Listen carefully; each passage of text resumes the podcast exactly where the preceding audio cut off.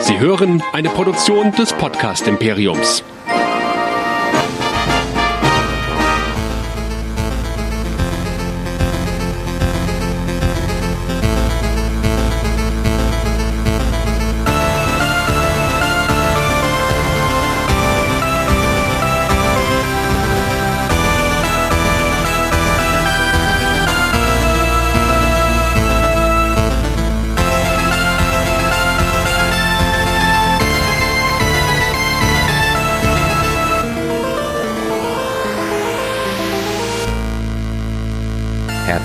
Willkommen zu einer weiteren Ausgabe von West Nerds, dem Westworld Podcast hier bei Nerdizismus.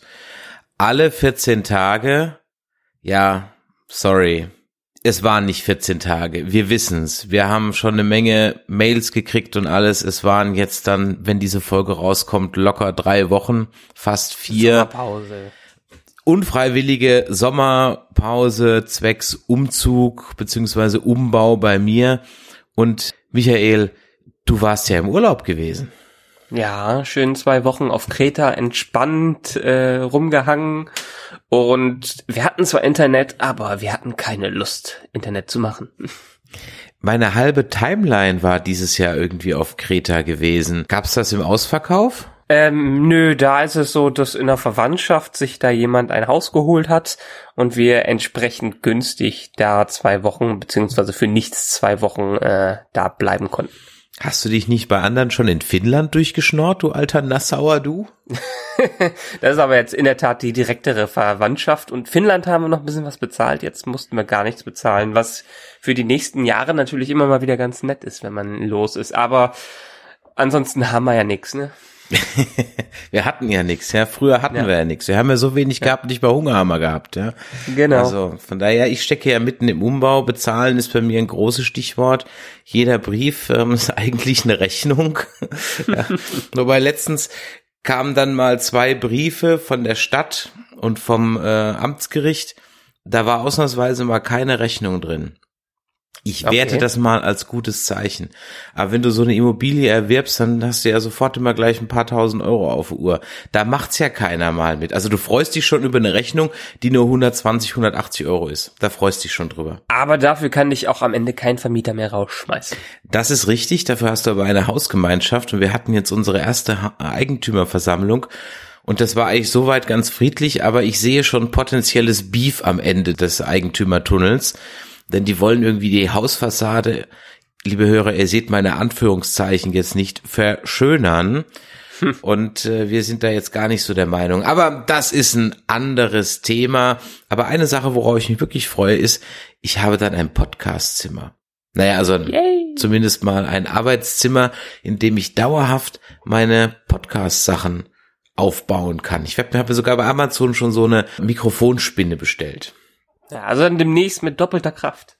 Ja, und kostet gar nicht viel. Kannst du auch mal machen. Kostet 14 Euro oder 15 Euro oder so ein Ding.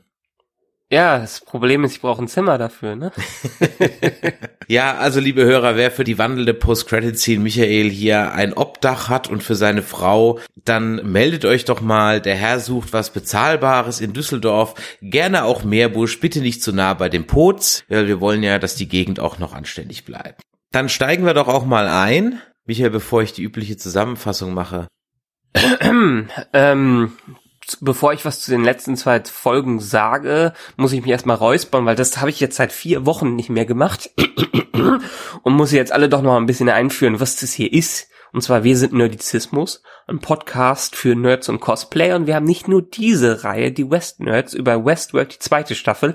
Nein, wir sind auf nerdizismus.de auch mit verschiedenen anderen Serien unter anderem unserem, unserem Hauptpodcast einer Serie für Star Trek, einer Serie für Walking Dead, für Game of Thrones, was über Cosplay und dann über alles mögliche andere vertreten. Wie findet ihr uns? Habe ich gerade schon gesagt, nerdizismus.de. Da habt ihr einen großen roten Abonnieren-Button.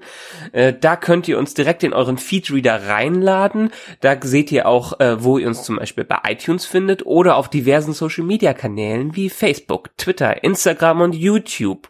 Und wer denn irgendein Feedback hinterlassen will, der kann das überall da machen, nicht nur auf unserer Webseite, sondern auch Social Media oder kann uns einfach schreiben an info@nerdizismus.de, denn wir sind dankbar für alles mögliche Feedback, sei es negativ oder positiv. Schreibt uns einfach, schreibt uns irgendeinen Scheiß, vielleicht wollt ihr mal dabei sein, vielleicht wollt ihr einfach mal euer Feedback loslassen. Macht's. Wir sind auf nerdizismus.de für euch erreichbar. Ja, das äh, kam schon mal flüssiger rüber. Man merkt, du bist auf Kreta ein bisschen eingerostet, ja. Naja. Ich merk schon, ich muss, ich muss dich wahrscheinlich dann einmal in der Woche, wenn du wieder einen längeren Urlaub hast, anrufen, damit du das runterbeten kannst. Wahrscheinlich, wahrscheinlich. Nee, aber dann kommen wir zum richtigen Thema und zwar Westworld Staffel 2, die letzten zwei Folgen. Ich fand sie groß. Ich fand sie super. Ich fand sie allerdings auch zwiegespalten und vielleicht bildet sich meine Meinung durch den Dialog, den wir gleich haben werden, noch ein bisschen mehr heraus, weil es ist keine einfache Kost gewesen. Nein, es war definitiv keine einfache Kost. Manchmal hatte ich ein bisschen das Gefühl, es ist Style over Substance, aber steigen wir erstmal in die Handlung ein. Folge 9, Vanishing Point oder völlig sinnfrei auf Deutsch übersetzt mit Virus. Und ich glaube, nach der emotionalsten Folge rum um, rund um Erketteter haben wir jetzt eigentlich so die dramatischste Folge, nämlich die rund um William. Ein paar Jahre vor dem Massaker. Zuerst folgen wir Logan, der nun wirklich völlig den Drogen verfallen ist und er versucht seine Schwester Juliet, also Williams Frau, vor William zu warnen, denn Logan weiß ja, was sich hinter der Fassade von William verbirgt und welche Pläne er hat. Und auch wenn Juliet noch keine Details zu dem hat, dass William mal der Man in Black wird, beziehungsweise schon der Man in Black ist, wenn er in seinem Park ist, so ahnt sie doch, dass da etwas nicht stimmt und flüchtet sich in den Frust in der Ehe, so wie Logan in den Alkohol. Auf einer Party, die der gute William gibt für Charity-Zwecke, trifft er auf Ford und die beiden sind sich nicht gerade freundlich gesonnen, treffen aber eine Übereinkunft, dass Ford sich aus dem Valley Beyond, also aus dem Projekt, das William da hat, heraushält und William geht im Gegenzug darauf ein, dass er sich dafür aus Fords Erzählungen raushält. Ford hat aber noch was anderes bemerkt, denn er, der den guten William besser kennt als jeder andere, hat bemerkt, dass er sich so ein bisschen verändert, denn er wird ein richtiger Philanthrop und das kann man ja vorher eigentlich gar nicht so für ihn behaupten und das beginnt er zu erkennen und äh, gibt ihm deswegen eine Datendisk, in der alles aufgezeichnet ist, was William als Man in Black im Tal getan hat oder im Park getan hat. Er händigt ihm sozusagen dieses belastbare Material aus, um den guten William vielleicht noch einen Schubs zu geben, doch endlich das Richtige zu tun. Aber eigentlich haben wir hier mit dieser Datendisk den McGuffin der ganzen Serie denn was der gute Ford nicht ahnen konnte, ist, dass er mit dieser Datendisk eine Handlungskette in Gang setzt, die nicht nur der Frau von William das Leben kostet, sondern am Ende eigentlich sogar auch seiner Tochter. Denn ähm, die Juliet bekommt die Datendisk in die Hände und was sie dort über ihren Mann lernt, ist viel zu viel für sie, das kann sie nicht ertragen und deswegen bringt sie sich mit einer Überdosis und offenen Pulsadern um, hinterlässt jedoch der ähm, Emily die Disk, damit diese sie dann auch mal findet. Wenn der gute Ford gewusst hätte, welche Ereignisse er hier in Gang bringt, ich glaube, er hätte es vielleicht nicht gemacht. Ähm, man kann aber annehmen, dass Emily deswegen im Park ist, um ihren Vater mit dieser Disk zu konfrontieren und das Delos-Projekt bloßzustellen. Eine Woche nach dem Massaker. Der inzwischen ziemlich zermürbte Man in Black sieht nun paranoid, wie er geworden ist, an jeder Ecke nur noch fort, in jedem Haus nur noch fort und äh, deswegen gelingt es Emily auch nicht, ihn davon zu überzeugen, dass sie kein Host ist und der gute Man in Black schießt sie eiskalt über den Boden, findet aber dann später bei ihr die Datendisk und ist am Boden zerstört. Völlig am Ende schneidet sich der Man in Black den Arm auf, um zu sehen, ob er jetzt selber ein Host ist.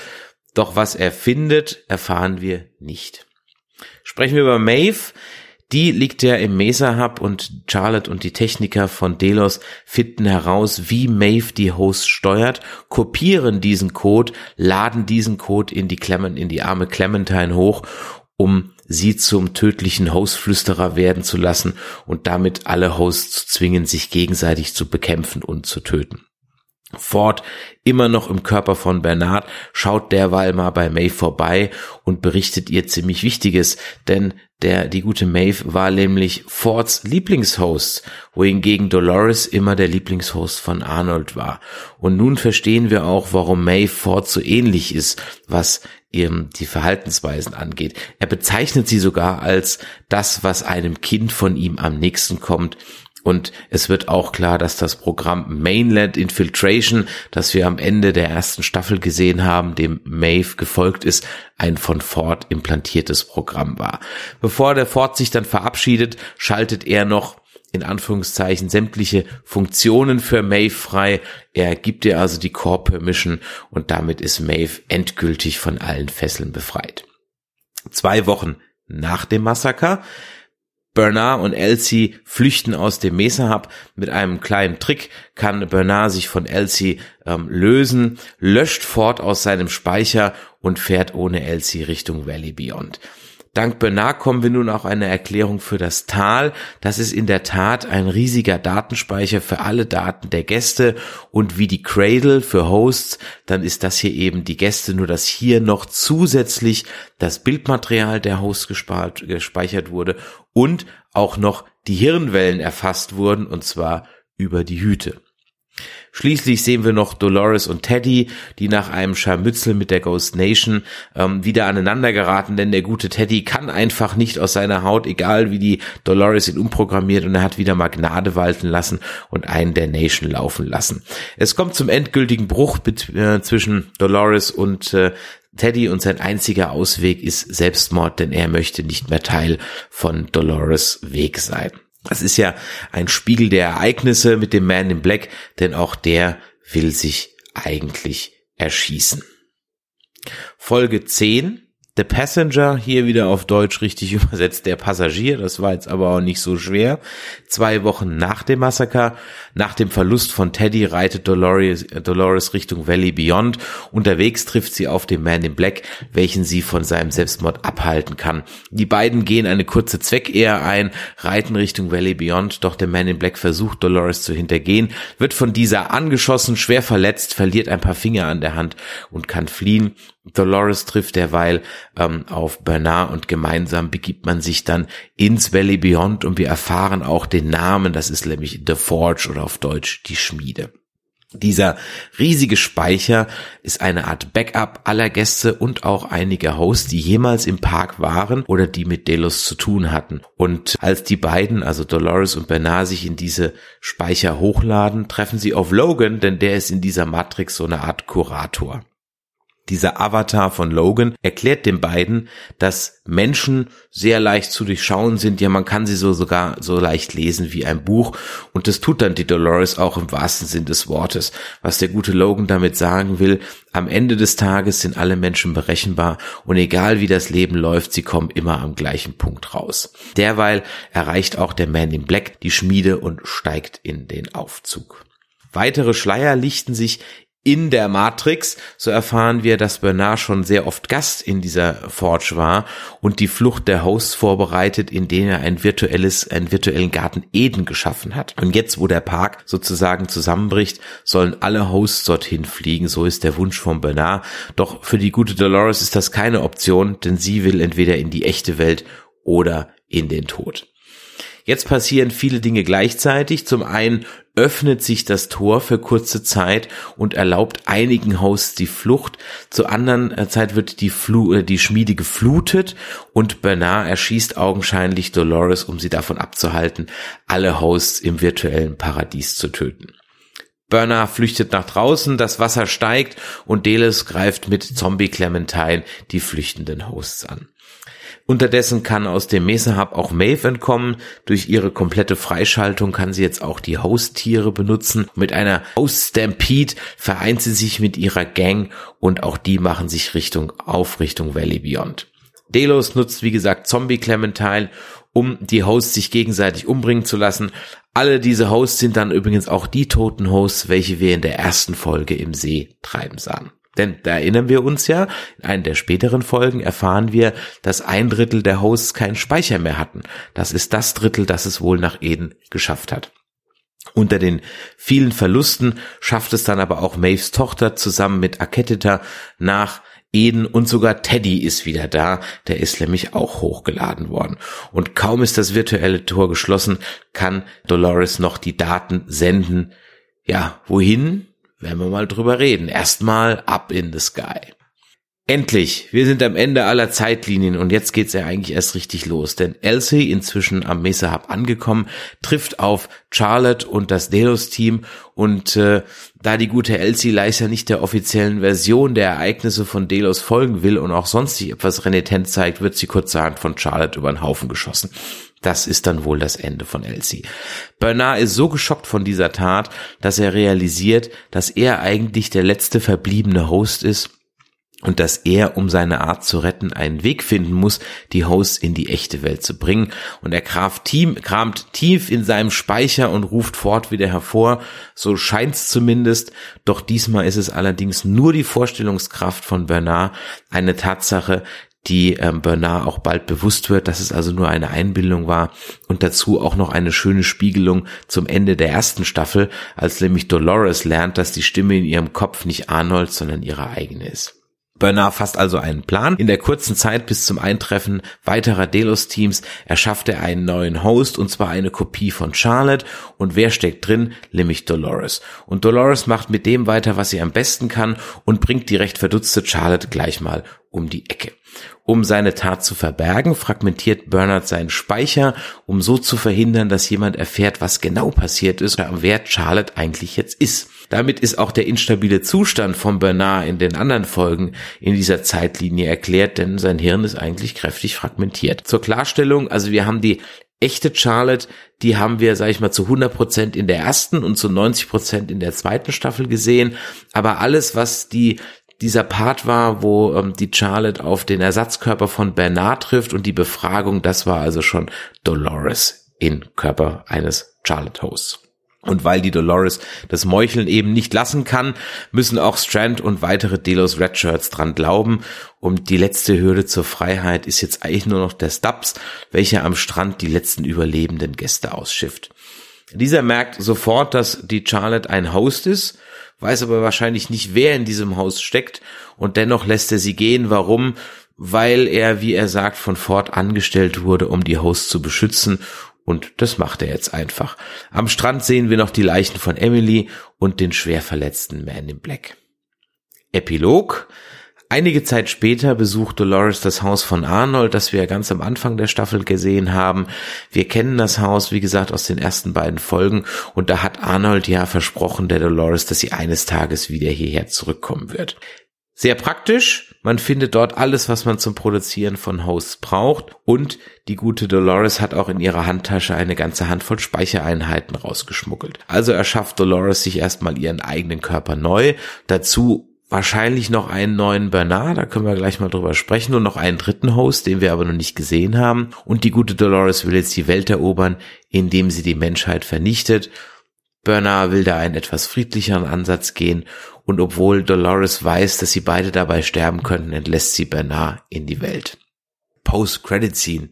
Irgendwann in ferner Zukunft der Man in Black stolpert schwer verletzt in eine zerstörte, staubige Schmiede und wird von Surprise Surprise Emily in Empfang genommen, welche dann mit ihm einen Fidelity-Test startet. The End. Meine Güte, also äh, man könnte ja meinen, du hast gerade eine ganze Staffel vorgelesen. Äh, so viel ist da passiert. Das war wirklich enorm krass viel an Content, was man da schlucken musste und was man verdauen musste, was man erstmal verstehen musste. Aber bevor wir vielleicht das, äh, das Spinnennetz der zehnten Folge durchdringen, können wir nochmal zur einfachen Struktur der neunten Folge kommen. Weil die war ja in der Tat äh, im Gegensatz zu dem, was uns da am Ende erwartet hat, äh, durchaus einfach zu verstehen und sehr, sehr tragisch für William, äh, den Man in Black an sich. Ähm, ich meine, wir hatten es irgendwie schon die Folgen mal vorher gesagt, dass wahrscheinlich diese Staffel einmal eine Geschichte, der Hintergrund von William an sich kommen muss. Und das war jetzt die Folge. Ich fand, sie wurde dem Ganzen gerecht. Man hat mal gesehen, was für eine tragische Figur William eigentlich am Ende geworden ist. Und vielleicht auch eine äh, ja, Allegorie auf alle Gamer heutzutage, die sich zu sehr in ihren Kosmos, äh, Gaming-Kosmos verlieren und nicht mehr unterscheiden können, was Realität und was denn am Ende Fiktion ist. Vielleicht auch eine kleine Kritik schon an Virtual Reality, was immer mehr in nächster Zeit kommen wird. Auf jeden Fall ist er der ultimative Gamer, der völlig, äh, völlig seine Realität an sich verliert, was an, was halt seine Tragik erklärt. Ich sage ja immer, das Holodeck ist entweder der Untergang oder ein Segen für die Menschheit. Mhm. Ich glaube, da ist nothing in between. Und ich werde dann in Pornoaktien investieren.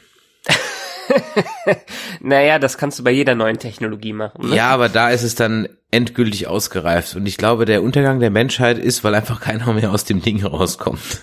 Mm. die Menschheit einfach in Holodecks ausstirbt. Ja, ja. Aber das ist ja dann letztendlich dann wieder diese Forge oder die Cradle, die die in Westworld hatten. Und nicht wirklich Westworld an sich. Ist die Frage, ob es für Menschen die gleiche Sensation ist, wenn sie in der Matrix sind, weil die ganzen Filme wie Matrix an sich haben uns ja auch immer schon klar gemacht, dass sich eine virtuelle Welt nicht wie eine richtige Welt anfühlen kann. Deshalb ist Westworld doch noch viel schlimmer. Es ist eine echte Welt, die aber nicht echt ist, sich aber echt anfühlt und dementsprechend die Leute darin noch mehr ver verloren gehen. Also es ist ja so, dass eigentlich alle Studien zeigen, dass heutzutage beim Gamen nahezu jeder, außer er hat eine wirkliche dahingehend eine Dysfunktion, was seine geistigen und kognitiven Fähigkeiten angeht, eigentlich jeder heutzutage weiß, wenn er ein Spiel spielt, dass er ein Spiel spielt.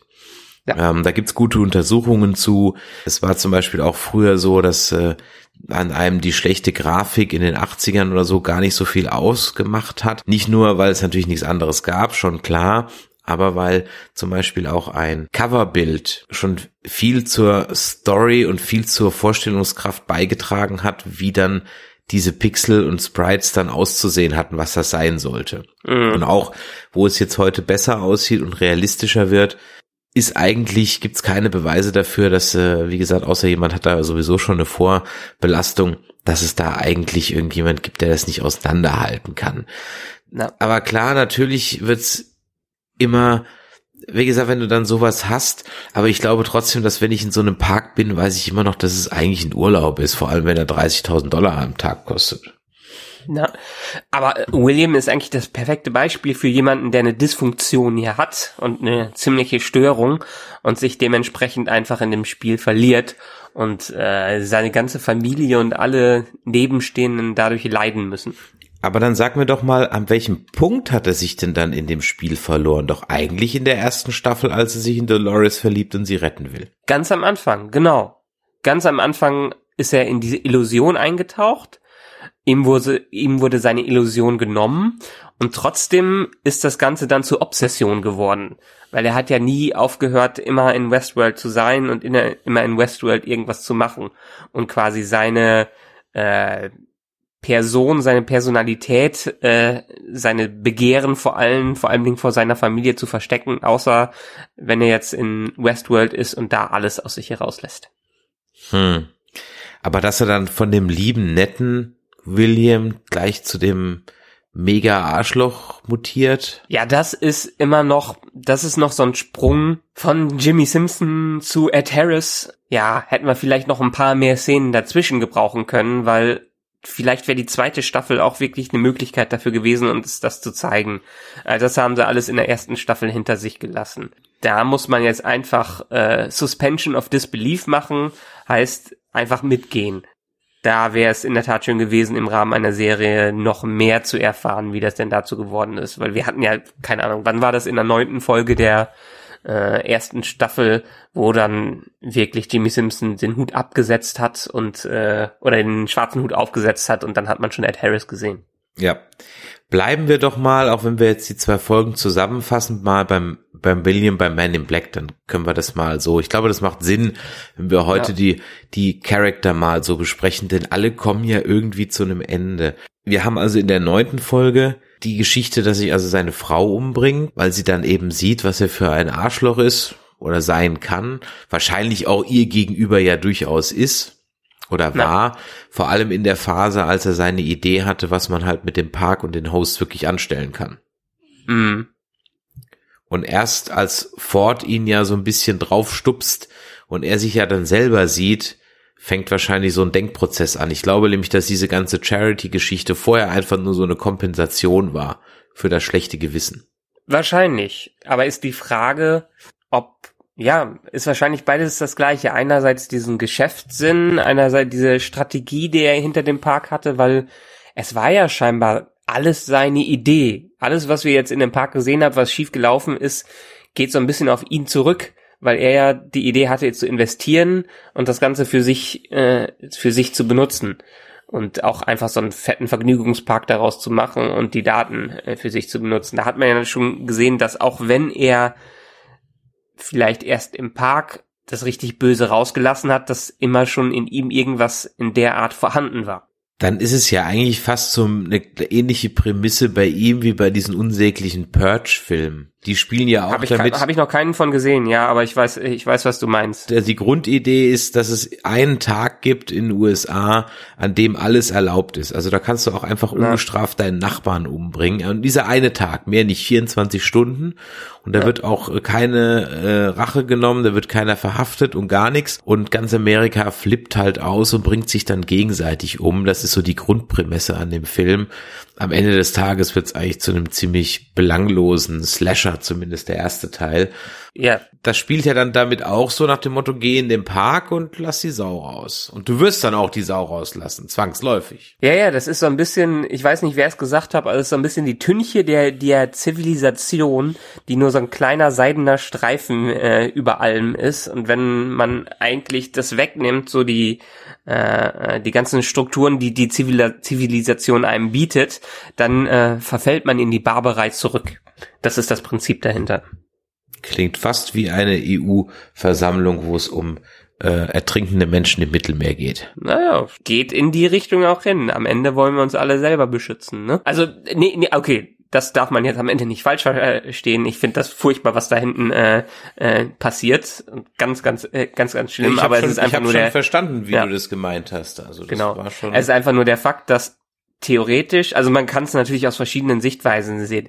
Theoretisch sagt aber dies hier wieder, Menschen sind Arschlöcher. Es gibt vielleicht Ausnahmen, aber letztendlich sind äh, alle Menschen nur äh, Steinzeit-Leute, die von der Barbarei am besten leben. Und sie können auch nicht anders. Ja, das ist Na. ja das, was der Kurator Logan in dieser, in dem, in dem, in der Forge sagt dass Menschen wie im Buch sind, sie sind einfach zu entschlüsseln und egal welche Variable man ändert am, ändert, am Ende des Tages kommen sie immer am gleichen raus.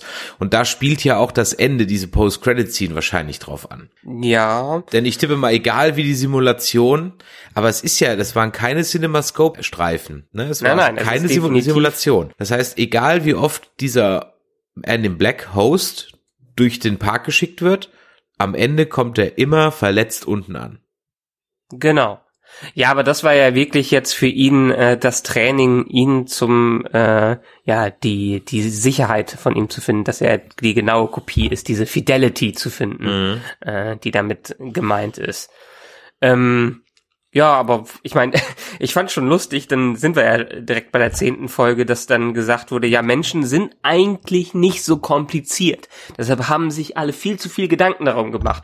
Wir können Menschen in ein paar Zeilen Code zusammenfassen, die in, die, in ein Buch rein, äh, reinpassen. Und eigentlich sind die Hosts die viel komplexeren Lebewesen. Aber warum sollten die Hosts komplexer sein, wenn sie doch auch nur eine Kopie von Menschen sind? Das nein, nein, die sind ja, also sie sind, haben als Kopie von Menschen angefangen aber haben sich zu etwas entwickelt, was viel, viel komplexer ist, da sie nicht nur auf diesen einen Baseline-Code zurückzuführen sind und diesen ähm, ihren Code auch erweitern können. Sie sind halt ein Computer, der die Fähigkeit hat zu lernen und richtig zu sich zu entwickeln, während wir Menschen im Prinzip nur das Basisbetriebssystem sind, mit dem wir äh, klarkommen müssen. Wir sind ein Atari, während äh, die KI oder Maschinenintelligenz, äh, keine Ahnung, äh, E-Core Core i3 ist.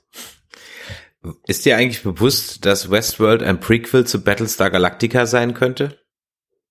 Es könnte ein Prequel zu so vielen Sachen sein, ne?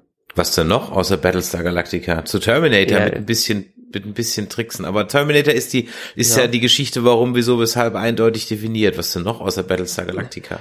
Ja, definitiv Matrix, würde ich sagen. Stimmt. Aber die Matrix Weil, ist doch äh, echt. Weißt du das nicht? Die Matrix ist echt. Ja, Hollywood ich mein, zeigt. Leute- Das sind keine Filme, das sind Dokumentationen. Die machen sich lustig über uns. Hm, muss man wissen. Wer hat das gewusst? Wieder keiner. Die können nicht wissen, dass sie sich lustig über uns machen, weil die ja auch alle in der Matrix sind, ne? Elon Musk will's ja beweisen. Ernsthaft? Ja, ja, klar. Es gibt ein paar, äh, paar Supermilliardäre, die wollen beweisen, dass wir alle nur in, in, einer, in einer Simulation sind. Und es gibt ein paar Faktoren, die in der Tat dafür sprechen. Ist die Frage, genauso wie hier, ähm, wie die ganzen Maschinen, die quasi ins Himmelsreich kommen, ob wir uns damit zufrieden geben oder äh, ob für manche das nicht genug ist. Da sprechen wir gleich drüber. Schließen wir kurz noch den Man in Black ab. Also, was sagst du der, zu der Tatsache? Also, war jetzt die Emily echt? Oder die war das Emily, jetzt ein die erste Emily war echt. Die, war Die, die er erschossen echt. hat. Genau. Da glaube ich dran, weil da verfällt er absolut im Wahnsinn und glaubt, alles ist nur ein Spiel von Ford und glaubt, sie ist nur ein Host, aber nein, sie ist die echte. Das glaube ich allein daran, dass ihre Geschichte in, in diesem anderen Freizeitpark gestartet ist. Und er ist zu diesem Zeitpunkt noch kein Host. Er ist auch noch kein Host, genau. Das denke er ich ist, nämlich. äh, er ist ja gealtert. Er ist ja, ähm, also er ist ja ein ganz normaler Mensch gewesen, äh, von dem wir die tragische äh, und lange Geschichte miterleben durften. Mhm. Okay, also dann ist das jetzt mal unsere Meinung, auf die sich die West Nerds offiziell festlegen. Ja, Emily war zu dem Zeitpunkt kein Host, ist also tot. Er war auch noch kein Host. Das heißt, später sehen wir definitiv zwei Hosts miteinander. Genau. Zu welchem Zeitpunkt er zu einem Host wird, der in der Post-Credit-Szene gesehen wird, ist jetzt die nächste Frage, weil wir sehen ihn ja nie unten ankommen. Also das unten ankommen ist jetzt dann am Ende sein Training, sein Fidelity-Training. Ähm, aber alles andere kann ja immer noch in der dritten Staffel passieren. Naja, damit ist ja das Grounding gelegt, dass in der dritten Staffel auch wieder verschiedene Zeitebenen ablaufen werden. Ja, ist die Frage. Also ich habe mir ein paar Interviews mit den Machern durchgelesen, ähm, die gesagt haben, dass es nicht zwangsläufig so sein muss, dass wir den Weg in die Zukunft, die da gezeigt wurde in der Post-Credit-Scene, schon in der nächsten Staffel sehen werden. Okay, Ja. da bin ich mal gespannt. Es kann ein Ausblick für die Zukunft sein, den wir, die wir hoffentlich noch zu sehen bekommen, weil ganz abgesehen davon es sind so ein bisschen die, äh, war nach True Detective Westworld Staffel 2 die zweite große Enttäuschung für HBO, was die Zuschauerzahlen anging. Ähm, aber wenn sie es schaffen, ihren fünf bis sechs Staffelplan durchzuziehen, dann werden wir irgendwann vielleicht zu diesem Punkt hinkommen. Ach, das war von den Quoten jetzt nicht so der Knaller? Ja, genau, die ist nur, ähm, ich glaube, ich weiß nicht, 70 Prozent des der ersten Staffel hat sie an, am Ende äh, Zuschauer bekommen, auch das Finale. Wobei ich ja glaube, ich weiß ja gar nicht, ob die wirklich so, also in Quoten an sich messen die ja nicht, die werden das ja irgendwie so in Downloads innerhalb von 24 Stunden oder so ein Kram messen, denke ich. Ja, das, mal, das ja. ist ja alles auch mit drin. ah ja. Äh, die, die werten das sowohl in den Quoten, wo die Streams mit reingezählt werden und alle möglichen Wege, wie man es äh, äh, sich anguckt, was die erste Staffel vor allen Dingen besonders gemacht hat, dass im Internet viel darüber geredet wurde. Und das hat man jetzt in der zweiten Staffel komplett fast nicht gehabt. Also es wurde so wenig über das Ganze spekuliert und geredet. Ähm, das war eher eine Enttäuschung für HBO. Ich meine, ich kann es an manchen Ecken verstehen, weil wir haben hier schon echt ein komplexes äh, Konstrukt, was auch seine Schwächen hatte, aber da können wir vielleicht äh, später nochmal drauf, ein, äh, drauf eingehen. Letztendlich, ähm, ja, diese Zukunft sehen wir vielleicht, aber vielleicht auch nicht.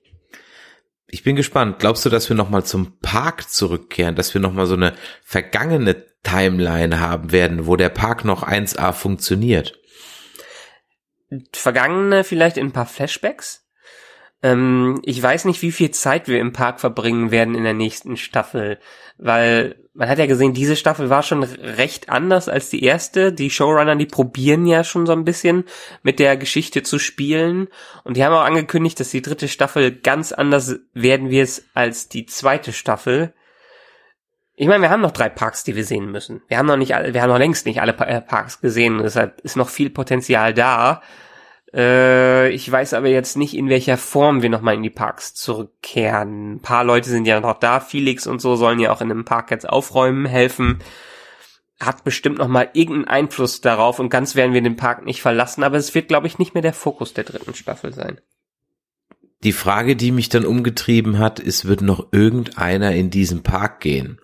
die Frage treibt mich auch hier bei jedem Jurassic Park Film um. Wo ich mir denke so, hey, das ist jetzt der dritte Park, der in die Luft fliegt oder beziehungsweise wo Menschen gefressen werden. Da kommt keiner mehr. Nein, rein technisch ist es der zweite. Ja, du weißt, Park. was ich meine. Ja, der zweite ja, Park klar, war schon ich meine, die Idee. gehen immer, gehen immer wieder zurück da. Ich meine, beim ersten, beim Jurassic World konnte ich es vielleicht noch in dem Sinne nachvollziehen, dass seitdem 30 Jahre vergangen sind. Äh, nee, 20 Jahre waren seitdem 20. Äh, und die Menschen halt ein furchtbares Kurzzeitgedächtnis haben, was man ja an allen möglichen aktuellen Zeitgeschehnissen sehen kann. Also das kaufe ich denen sogar noch ein bisschen ab. Ähm, alle anderen Sachen muss man drüber reden. Deshalb, ich weiß nicht, ob die Menschen nochmal wieder im Park zurückgehen oder ob Delos überhaupt vor, vorhat, noch den Park wieder zu eröffnen. Oder wie viel sie überhaupt verschleiern, was jetzt im Park passiert ist. Das ist ja die Frage. Einer, der auf jeden Fall nicht mehr reden kann und dem wir an dieser Stelle mal ganz kurz mit einem Nerdizismus-Salut ehren wollen, da da da da, ist Lee. Der hat sich ja geradezu heldenhaft geopfert, wobei ich überhaupt nicht verstanden habe, wieso ist denn der erschossen worden? Haben die Delos-Typen, die Delos-Redshirts den Auftrag auch gestet? Ich meine, der hat doch gesagt, er ist ein Mensch und man hätte ihn ja testen können, also äh, knall ihn eiskalt über den Haufen. Naja, Delos, also letztendlich er ist ja nur ein einfacher Schreiber gewesen, der mit dem Park an sich. Das können ja, das können ja die, die, die, die, die Delos Redshirts da nicht wissen. Ja, das ist, glaube ich, ich, das ist in dem Fall wieder diese Ami-Mentalität von der Polizei, wenn irgendwer wer irgendwas von einer Bedrohung darstellt, der wird direkt erstmal erschossen. Oh, das ist aber eine sehr gewagte politische Aussage, Herr Schlinger.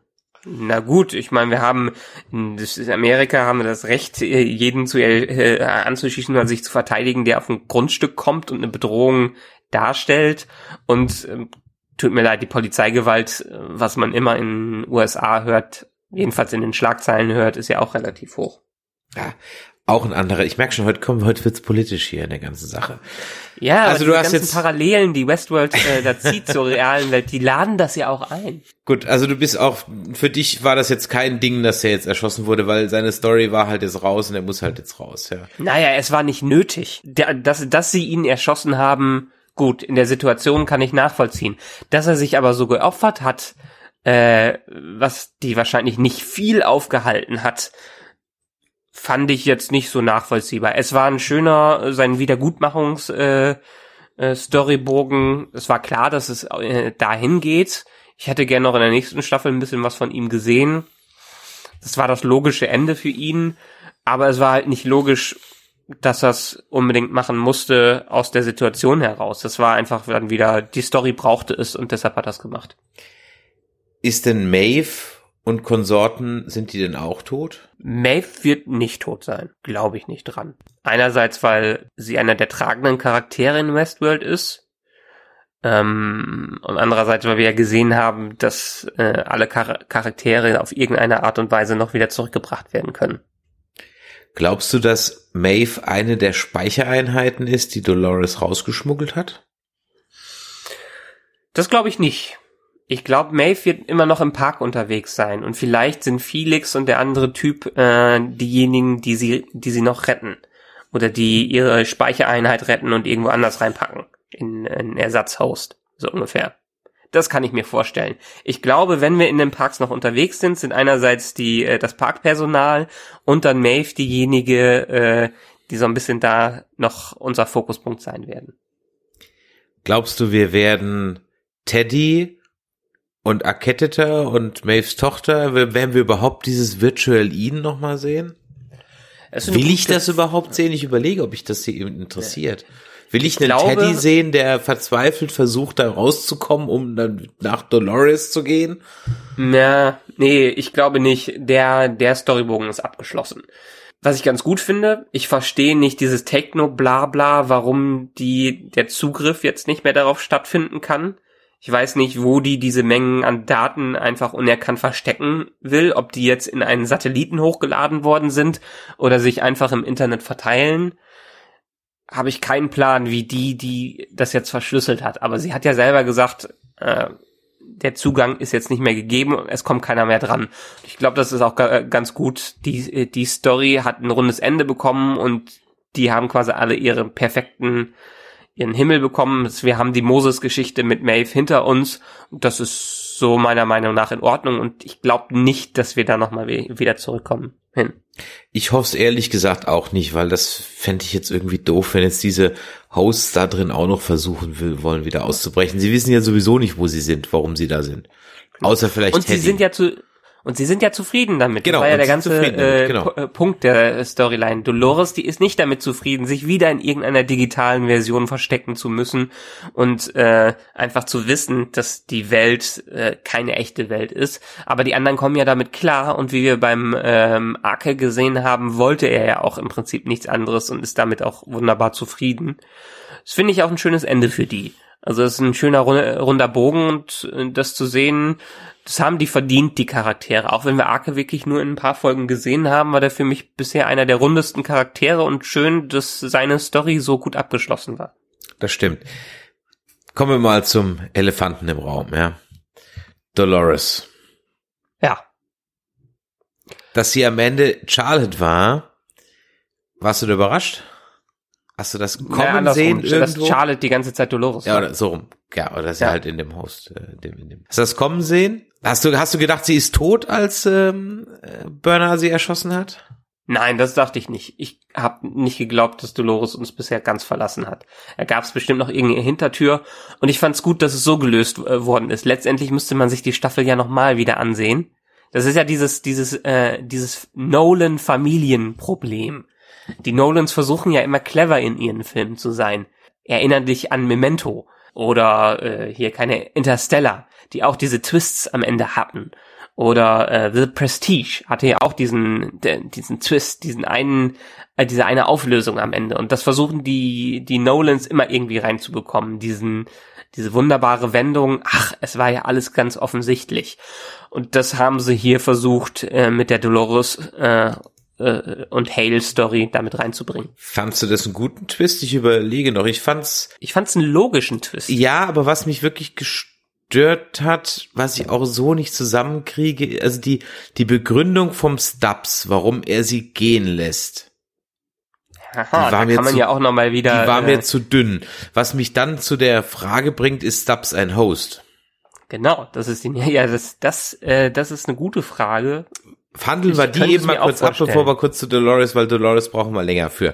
Also, ist Stubbs ein Host? Und ich glaube ja, weil alles andere wäre, äh, also das, nein, kein Mensch würde, vor allem was mich aber gewundert hat, sie wird ja vorher gescannt, nicht vom Stubbs und das funktioniert ja. Er erkennt sie ja nur, weil sie die, weil sie ihn wahrscheinlich nicht sofort anscheißt, was sie halt Mhm. sonst immer gemacht hat und weil sie die Knarre in der Handtasche hat. Na, Ich habe mich halt gefragt, warum geht dieser Scanner nicht los? Das war so Plot Convenience oder sie, haben wir jetzt eine neue Art von Host, die ja, they Nee, ich evolved, glaub, there are ich- many copies and they evolved and they have a plan? na, ich glaube, es ist immer noch schwer, einen Host von einem echten Menschen zu unterscheiden. Ähm, sobald man nicht unbedingt den Kopf da oben scannt, äh, ob da jetzt so eine Einheit drin ist, kann man es, glaube ich, nicht direkt erkennen. Und ich glaube auch, dass es einfach ist, so einen Scanner zu überlisten. Hm. Okay. Könnte ich mir vorstellen.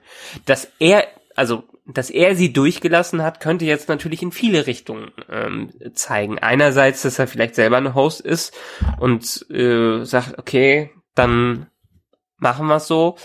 Ähm, andererseits könnte er natürlich, und da sehe ich dann eher die interne Logik von Westworld, könnte es unterstützen, dass er kein Host ist, sondern einfach äh, das so ein bisschen als kleines Racheding mit reinbringt.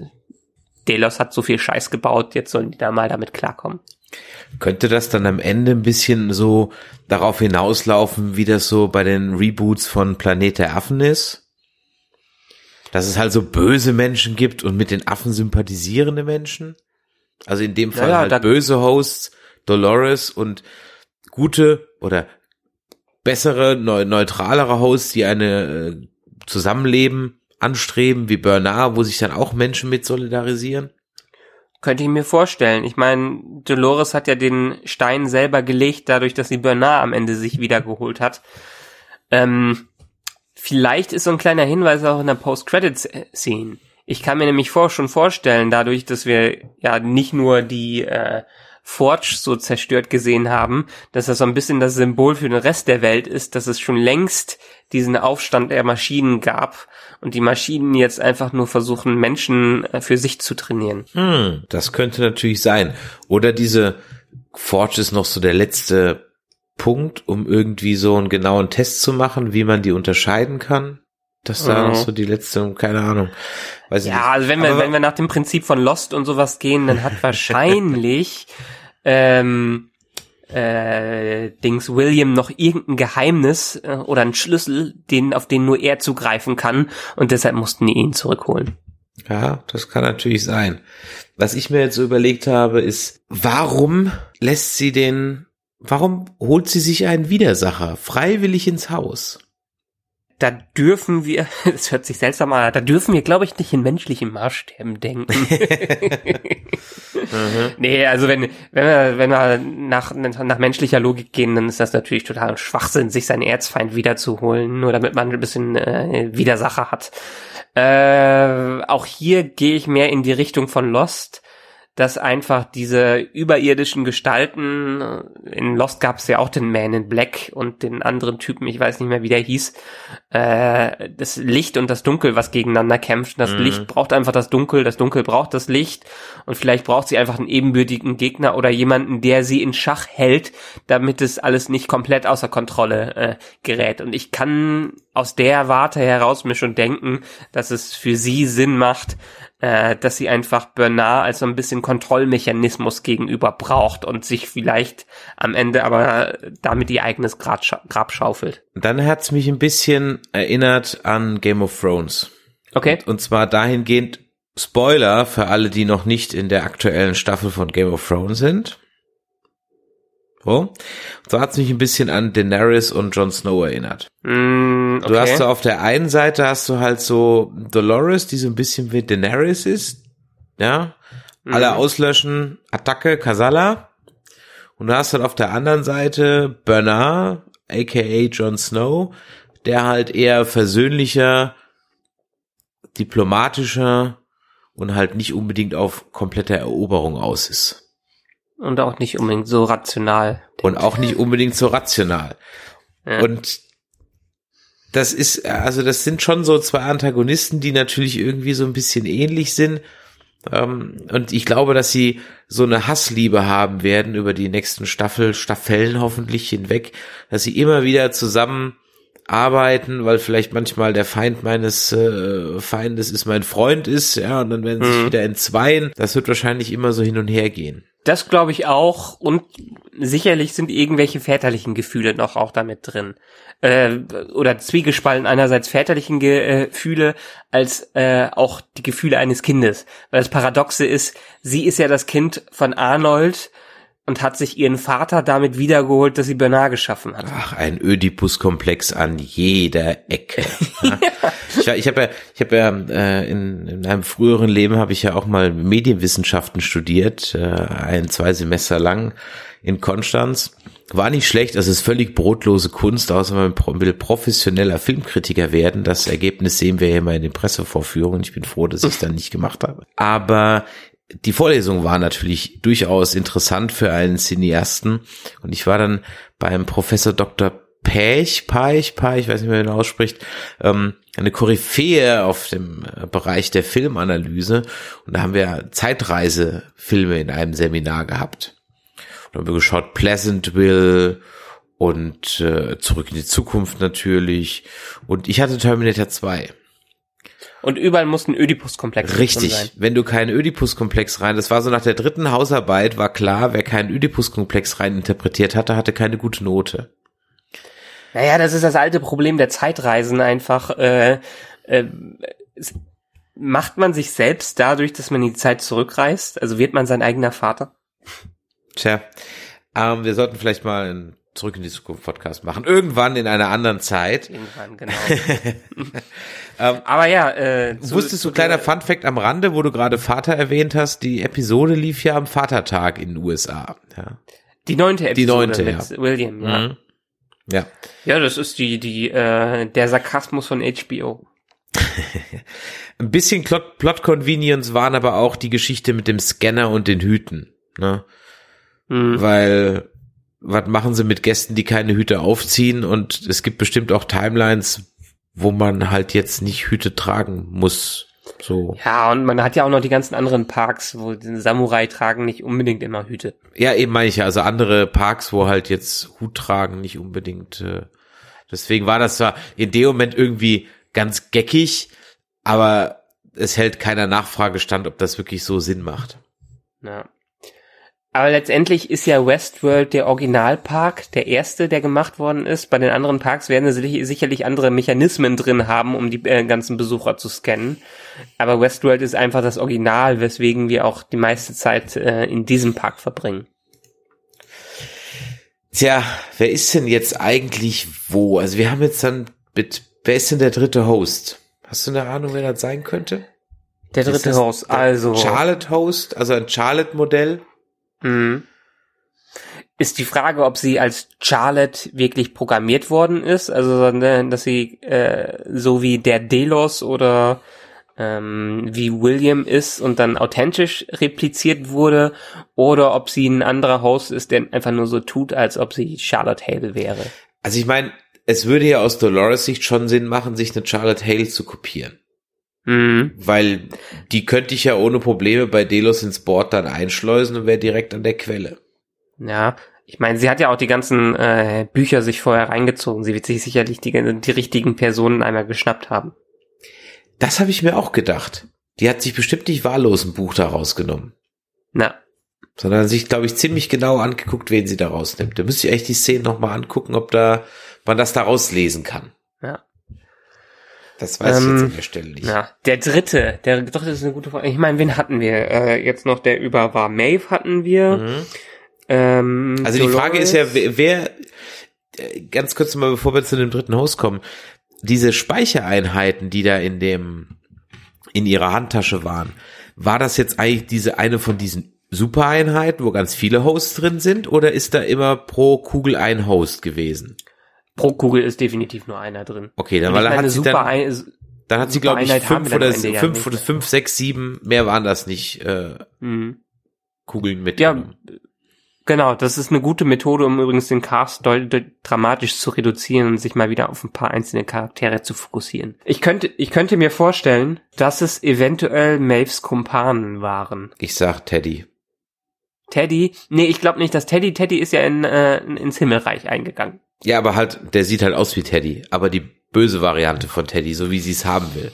Ohne Gewissensbisse. Mm, Nee, ich glaube dann so äh, so viel Gefühl zeigt es dann doch, was man ja auch am Ende der neunten Folge sieht, äh, äh, dass sie ihn, glaube ich, so nicht wiederbringen würde. Äh, dass er sich am Ende umgebracht hat, das trifft sie ja dann äh, doch mehr, als sie sich gewünscht hat. Hm.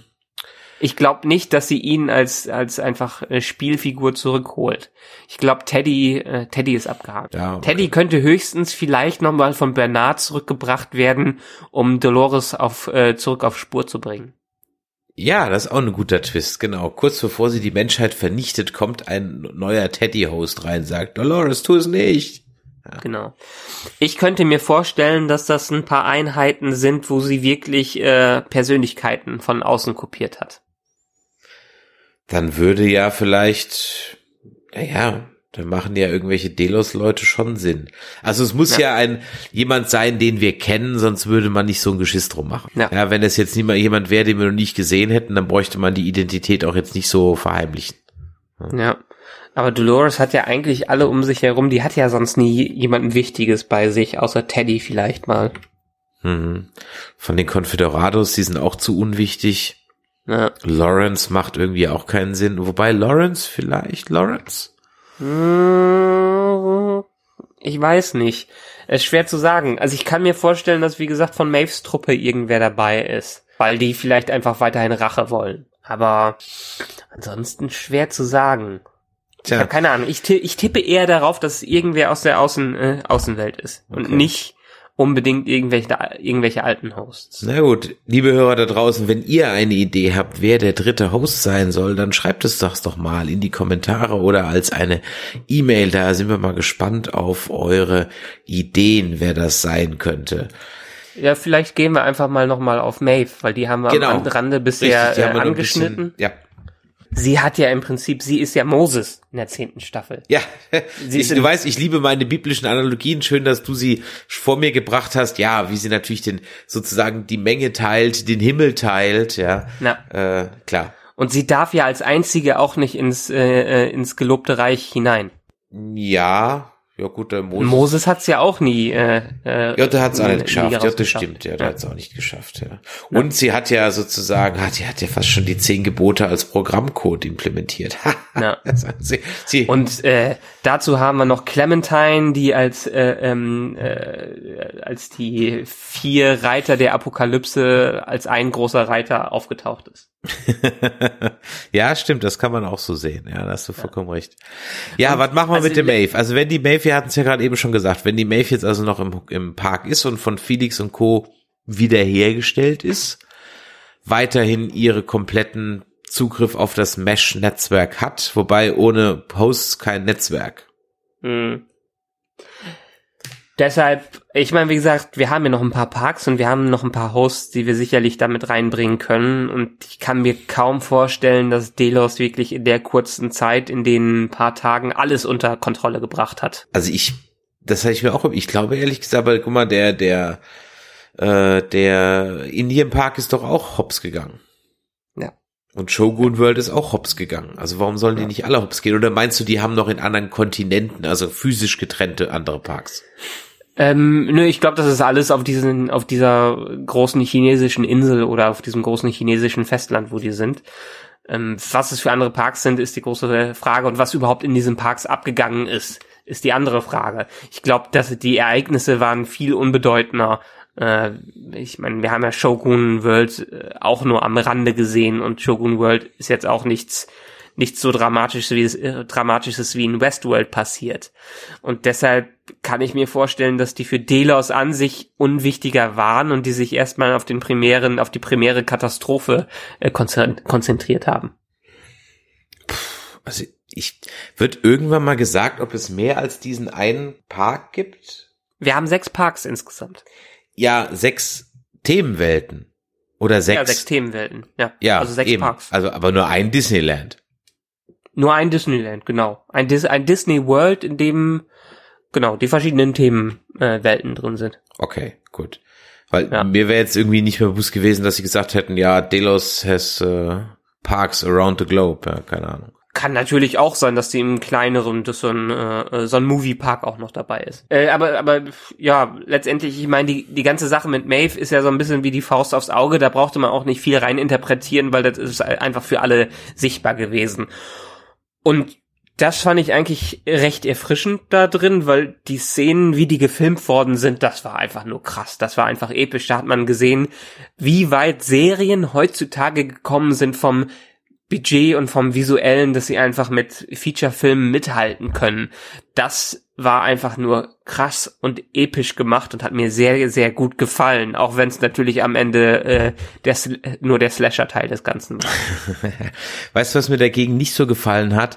Dass es anscheinend Helikopterkamerafahrten im Ausverkauf gab.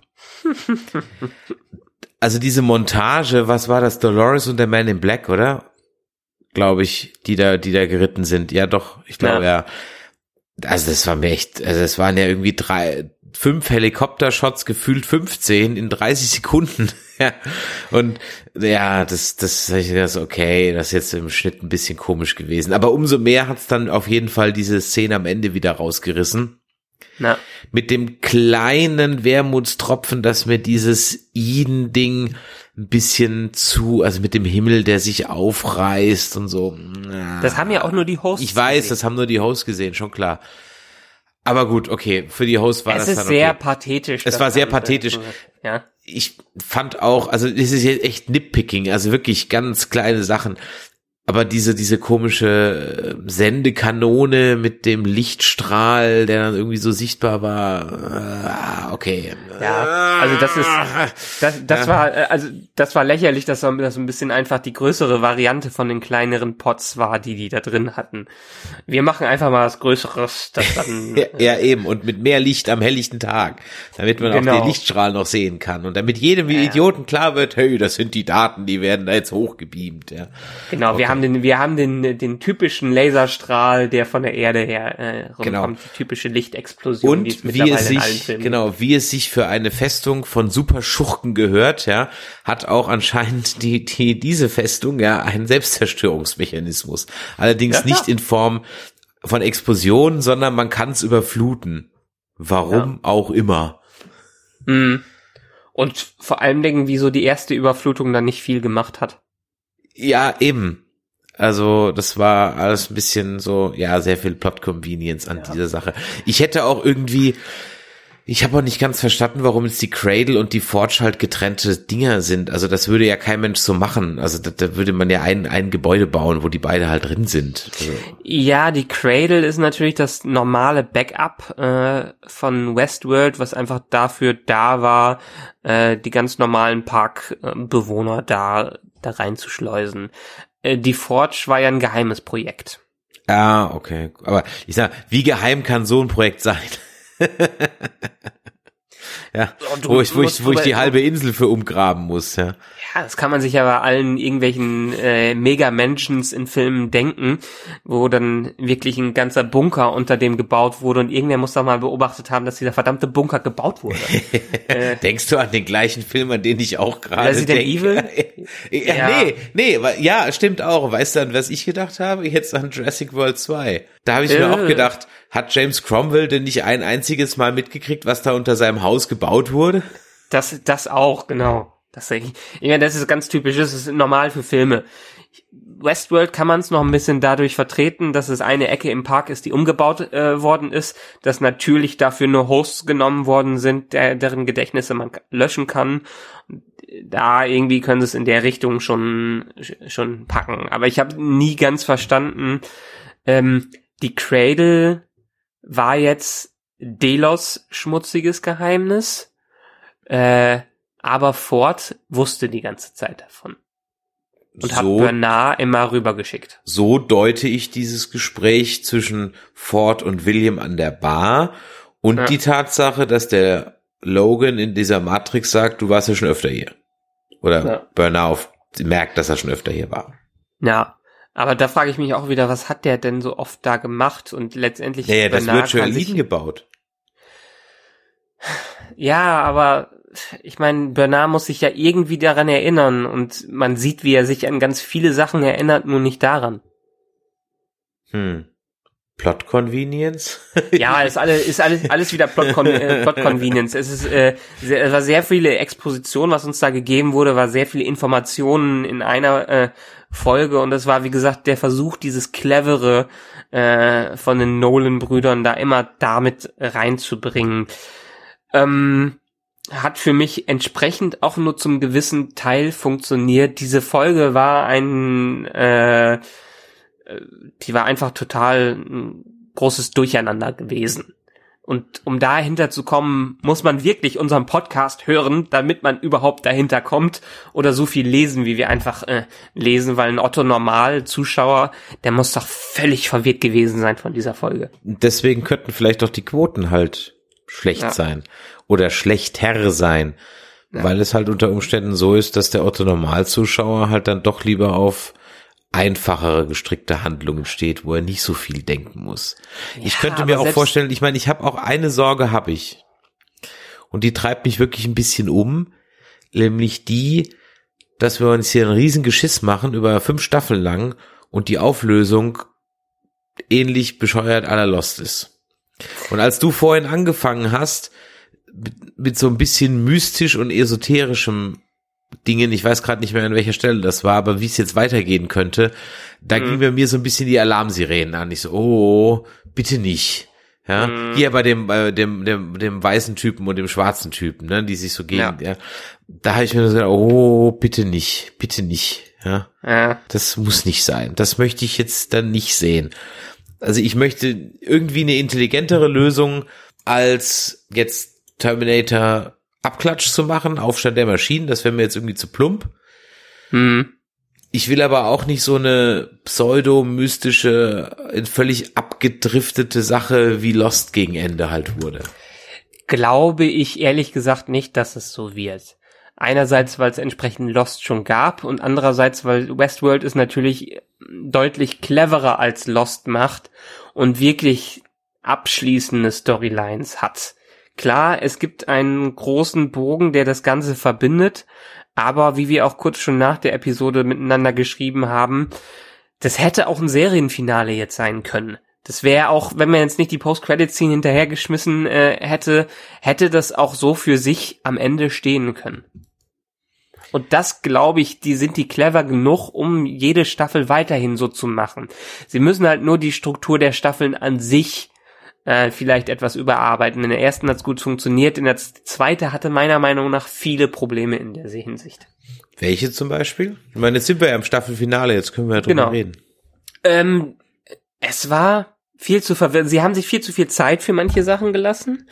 Also in der ersten Staffel haben wir ja immer wieder diese Brotkrumen hingeworfen bekommen, die auch wirklich äh, teilweise zu krassen Enthüllungen geführt haben.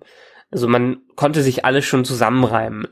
Das war jetzt hier nicht. Hier ist alles auf dieses Finale hingelaufen.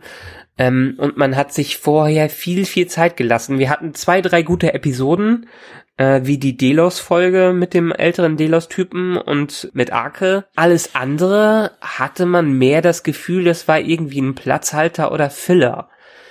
Was wir in der ersten Staffel so nicht hatten. Die ganzen anderen Sachen, da hätte man sich viel weniger Zeit für nehmen können, um, keine Ahnung, sich mit diesem, äh, mit diesem großen Kampf mit der Bataillon da, das hätte man in zwei Minuten einmal abhaken können. Dafür hat man sich eine ganze Folge genommen. Das hätte nicht sein müssen. Und das hat die Story auch nicht vorangebracht. Haben wir ja in den entsprechenden Folgen auch immer bemängelt. Da ist nicht so viel passiert. Da ist nicht so viel weitergekommen. Und das Ganze, die ganze Storyentwicklung packen sie dann in die letzten zwei Folgen rein und schmeißen einem alles hin. Das Pacing muss anders funktionieren in der dritten Staffel, sonst haben die ihre ganzen äh, Zuschauer wieder komplett verloren. Das hat für mich über fast gar nicht funktioniert in dieser zweiten Staffel. Hm. Also Was jetzt auch einhergeht mit der Charakterentwicklung. Äh, ähm, man hatte nicht das Gefühl, also Dolores hatte in der ersten Staffel, hat sie sich von einem unscheinbaren Charakter zum Hauptcharakter entwickelt, weil sie einfach noch mehr diese Erinnerungen dazu bekommen hat und weil sie diese Komplexität der verschiedenen Rollen reinbekommen hat. Hier war sie in der zweiten Staffel einfach nur die ganze Zeit böse und Antagonist. Die hat sich nicht weiterentwickelt. Äh, sie hat am Ende vielleicht ein bisschen eingesehen, dass sie immer noch nicht dieses digitale Eden haben will und sich nicht die Illusion vornehmen will und jetzt endlich aus dem Park ausbricht. Aber ansonsten hatten wir bei ihr keinerlei Entwicklung. Bei Maeve hatten wir ein klein bisschen Entwicklung, dass sie so lange gebraucht hat, um überhaupt zu ihrem Kind hinzukommen und sich dann in dieser Shogun World aufgehalten hat, was sie ja auch nicht so viel gebracht hat und dann am Ende einsieht, was sie eigentlich vorher hätte sehen müssen, ja, das Kind hat schon längst äh, das äh, das hat was anderes verdient und hat schon längst irgendeine andere Rolle wieder für sich bekommen. Und in diese Rolle wachse ich nie wieder rein und das funktioniert auch so nicht. Ähm, das hätte auch alles viel früher stattfinden können. Teddy ist einmal kurz umprogrammiert worden und hat sich am Ende dann trotzdem selbst umgebracht. Bei ihm hat also auch keine Entwicklung stattgefunden. Und bei allen anderen, der einzige, der vielleicht so ein bisschen was dazu gewonnen hat, war am Ende der Man in Black als äh, Einsicht und vielleicht Bernard und vielleicht auch noch Elsie. Alle anderen äh, hatten, sind stillgestanden in dieser Staffel und haben sich vielleicht nur einen Millimeter bewegt. Und mit diesem Ganzen, das hätte man auch in zwei Folgen abhandeln können oder in drei Folgen, war mir einfach zu wenig richtige Bewegung in dieser Staffel drin. Das klingst du aber sehr kritisch. Also wenn ich das Ja, jetzt das- mal vergleiche, Ja, also ja, also ich meine, du, du sagst ja solche Dinge auch über The Walking Dead. Fast schon. So. Ja, aber bei Walking Dead ist auch die Ausführung total beschissen. Hier ist die Ausführung ja äh, gut. Ich meine, ich betone es immer wieder, was ähnliches wie äh, Westworld hat man vielleicht noch bei Game of Thrones und bei einer Handvoll anderer Serien. Die Qualität, die cineastische und die Autorenqualität, die man dahinter hat. Allerdings äh, hakt es dann doch an vielen Stellen, wo man sich wünscht, Mensch, ihr habt euch doch jetzt zwei Jahre dafür Zeit gelassen. Wieso habt ihr euch nicht ein bisschen mehr, noch mehr Zeit dafür gelassen, um einfach so einen, so einen Plot durchzuentwickeln? Und deshalb, ich fand's, es, es war eine unglaublich hohe Qualität, aber auch bei vielen Sachen ist es auch hoch gescheitert. Also mir kam es jetzt beim Gucken gar nicht so vor und ich bin jetzt fast schon ein bisschen geschockt, ja. Was du hier gerade alles vom Stapel lässt und das Schlimme ist, du hast eigentlich sogar recht. Ja. ja, du hast eigentlich sogar recht. Ich war, habe ich mich vielleicht ein bisschen blenden lassen durch die Fülle an oder war ich vielleicht durch die negativen Erfahrungen mit keiner Handlung so froh, dass ich mal eine Handlung habe, dass Mhm. ich abgesehen von dieser ähm, Vorfolge, die wirklich schlecht war, also unter den Folgen war das wirklich die schlechteste, zu viel Bobum und Schießereien, Pfeil und Bogen und so. Und ähm, das, das ist mir gar nicht so aufgefallen. Deswegen habe ich ja eingangs dieses Cast auch gesagt, war es am Ende vielleicht doch mehr Style over Substance? Ja, an vielen Stellen denke ich sicherlich. Was ja auch nicht unbedingt verkehrt ist, wenn man sich gut unterhalten lässt. Oder unterhalten, gut unterhalten fühlt. Was definitiv bei Westworld für mich ein Fall ist. Und dass die Serie irgendwie was an Substanz hat, das erfährt man ja dadurch, dass wir einfach, keine Ahnung, wie lange wir hier schon wieder reden, aber ganz viel, viel mehr über die einzelnen Sachen reden, ähm, als bei anderen Serien da ist halt viel hinter und das macht auch Spaß, diese Serie zu sehen. Aber der Nachgeschmack ist halt noch ein bisschen anders. Wenn man ein bisschen äh, in der Retroperspekt äh, Retrospektive darüber nachdenkt, ähm, war einfach dieser Wow-Effekt aus Staffel 1 längst nicht mehr so in Staffel 2 da, weil sie viele Fehler gemacht haben, die vorher gar nicht da waren. Hm, was müsste sich denn dann in Staffel 3 ändern? Pacing hast du gesagt, ist das eine. Da bin ich übrigens ganz guter Dinge, weil ich glaube, dass wir in der dritten Staffel nicht mehr so extrem durch die Zeitlinien hüpfen. Das war ganz nett mal jetzt so als Gag, das muss ich aber nicht dauernd haben. Also Pacing definitiv. Ähm, natürlich kann man sich immer mehr Zeit für ein, zwei Szenen lassen. Und wenn's äh, wenn's gut geschrieben ist, dann merkt man vor allen Dingen an mein bestes Beispiel immer wieder Breaking Bad, diese Fliegenfolge. Ist für mich eins der geilsten Sachen, die es jemals im Fernsehen gab, weil andere beschweren sich immer über die Folge, aber in dieser Folge geht's nur die ganze Zeit um diese eine scheiß Fliege im Labor und die ist einfach das Symbol für alles, was in den äh, Folgen davor einfach schief gelaufen, gelaufen ist. Wenn so eine spannende Folge dabei rauskommt, dann kann meinetwegen auch nur eine Minute vergangen äh, sein und man packt alles in eine Minute äh, rein. Aber man muss das Gefühl haben, dass man eine Entwicklung sieht und nicht das Gefühl, dass man jetzt nur Füllermaterial hat, das einen so ein bisschen an einer Stelle hält, weil man ja Shogun World unbedingt sehen muss, aber am Ende wenige da, weniger dahinter ist, als man sich gewünscht hat. Welche Welt, wel- welche, welche Welt hättest du denn gern noch gesehen? Also im Original gibt's ja noch eine Ritterwelt zum Beispiel. Mhm. Ja. Also eine Ritterwelt oder eine Zukunftswelt?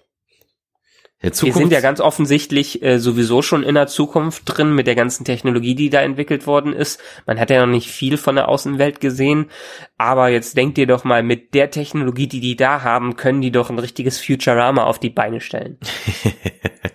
oder eine schöne Enterprise-Simulation, ja. Ja. Können sich ja. Ja. mal die Rechte besorgen. Ja, Genau. gucken. Wäre ja ganz geckig, wenn sie wirklich noch eine Ritterwelt zeigen und dann so ein paar kleine Game of Thrones Referenzen reinschmuggeln oder so. Genau. Aber was direkt ins Pacing mit reingreift, ist einfach die Charakterentwicklung. Die Charakter, die Charaktere waren für mich eine der Stärken der ersten Staffel. Und darauf hat die zweite Staffel aufgebaut, hat es aber nicht äh, fortgeführt. Und ich möchte einfach mal sehen, dass sich Charaktere verändern und dass sie aus ihren Taten lernen und nicht nur in der letzten Folge, sondern die ganze Staffel über. Das müssen sie mehr wieder mit reinbringen. Diese, das, das bringt auch viel mehr Dynamik in das Ganze rein, weil da man kann, damit kann man ganz andere Allianzen schließen oder ganz andere Perspektiven wieder gewinnen, wenn vielleicht äh, sich dann herausstellt, dass am Ende Dolores doch die Gute wieder ist, wo wir jetzt gerade die ganze Zeit denken, dass sie die Böse ist. Du meinst so, wie man es mit Ford in der ersten zur zweiten Staffel gemacht hat? Ja, genau. Hm. Ja, vielleicht. Am Ende wird sie noch Na. Präsidentin. Ja.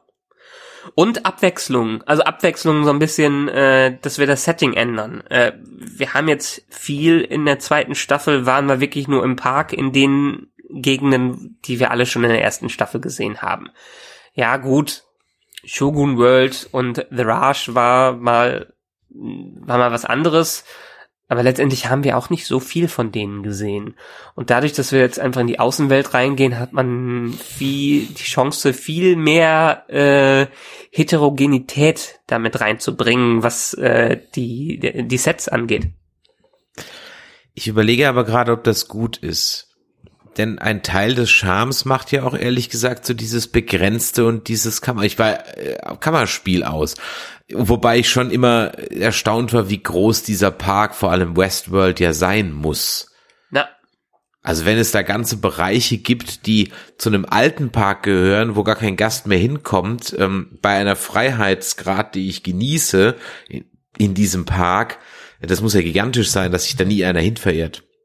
Ja, aber schau dir doch mal, ich meine, mit der Technik, schau dir doch die, haben wir wieder die USA oder Russland, wo riesige Landstriche einfach da sind, äh, weil sie nicht gut bewohnt werden können. Äh, und da hat man wahrscheinlich in der Zukunft die Möglichkeit, diese besser zu bewirtschaften, vor allem Dingen, wenn entsprechend Kohle dahinter ist. Dementsprechend haben wir auf der Erde einfach noch viele Flecken, die nicht ideal zum Leben sind, aber wo einfach gigantische äh, ähm, Gegenden vorhanden sind. Wetterbeeinflussung inklusive. Genau, genau. Chemtrails, ja, Geoengineering, ja. Ja. Ja, ist ein richtiger Verschwörungspodcast geworden. Wer wusste das wieder? Keiner. Ja. Ach, Michael, was machen wir da? Wie lange müssen wir jetzt warten? Mindestens bis 2020, wie, wie ich einmal gelesen habe. Aber ich glaube, ähm, ich könnte mir schon vorstellen, dass es 2020 wird. Ja, die erste Staffel hatten wir 2016, ne? Das ist auch zwei Jahre, anderthalb Jahre bis zwei hat's gedauert, bis wir die nächste bekommen haben. Ich meine, das haben die Showrunner ja auch gesagt. Die brauchen einfach die Zeit dafür, um erstens die Skripte vorzubereiten, wo sie sich sicherlich noch ein bisschen mehr Zeit jetzt für nehmen werden. Und dann die Produktion dahinter ist ja auch kein Pappenstiel. Man sieht ja, wie sau viel das Ganze kosten muss und wie aufwendig das äh, ist. Hm. Also 2020, wann war es jetzt? Also Moment, die erste Staffel war ungefähr im Winter 2016 zu Ende und wir haben es jetzt im Frühjahr 2018 bekommen. Ähm, in dem Fall, jetzt haben wir Sommer 2018, könnte ich mir vorstellen, Anfang 2020, Frühjahr 2020 oder Sommer 2020? Krass, okay. Eieiei, naja gut, da kommt ja vorher noch mal Game of Thrones. Ja. Und Ja. ganz ehrlich, es sind ja nur zwei Jahre. Denkt dir mal zurück, äh, 2014 ist schon wieder vier Jahre her und so lang kommt einem das gar nicht her. Das stimmt, zwei Jahre, das sind schon wieder zwei ganze Star Wars Filme oder 20 Marvel Filme. Und bis dahin hast du deine Wohnung auch mal fertig. Oh ja, bis dahin habe ich meine Wohnung mal fertig. Was ich allerdings bis dahin wahrscheinlich nicht fertig haben werde, ist Marvel Agents of Shield. Und da muss ich jetzt am Ende unseres Podcasts nochmal einen kleinen Rant vom Stapel lassen, ja, über diese, ich habe es glaube ich an anderer Stelle schon mal gesagt, über diese doch teilweise etwas beschissene Streaming-Kultur, ja. Ich habe jetzt endlich angefangen mit Marvels Agents of Shield und habe mich durch die erste Staffel schon ein bisschen gequält. Ja, es ist- war jetzt na, Ja, muss man auch. ein bisschen zäh, ja. Bis Folge 13 oder so, Ja. 13 oder 16. und habe jetzt voll Vorfreude die zweite Staffel angefangen. War jetzt zwei Wochen lang ein bisschen beschäftigter, habe auch nicht äh, keine Zeit gehabt. Werfe mein Amazon Prime an, will auf meine Liste weiter gucken gehen. Und was ist? Ist nicht mehr drin. Also suche ich's und sehe, ist nicht mehr im Prime dabei. Muss ich jetzt kaufen. Und das hat mich wieder so aufgeregt, ja, dass ich nicht mal einen Hinweis kriege. Weißt du, wegen jedem Scheiß senden die mir eine E-Mail. Wegen Mhm. jedem Scheiß, ja.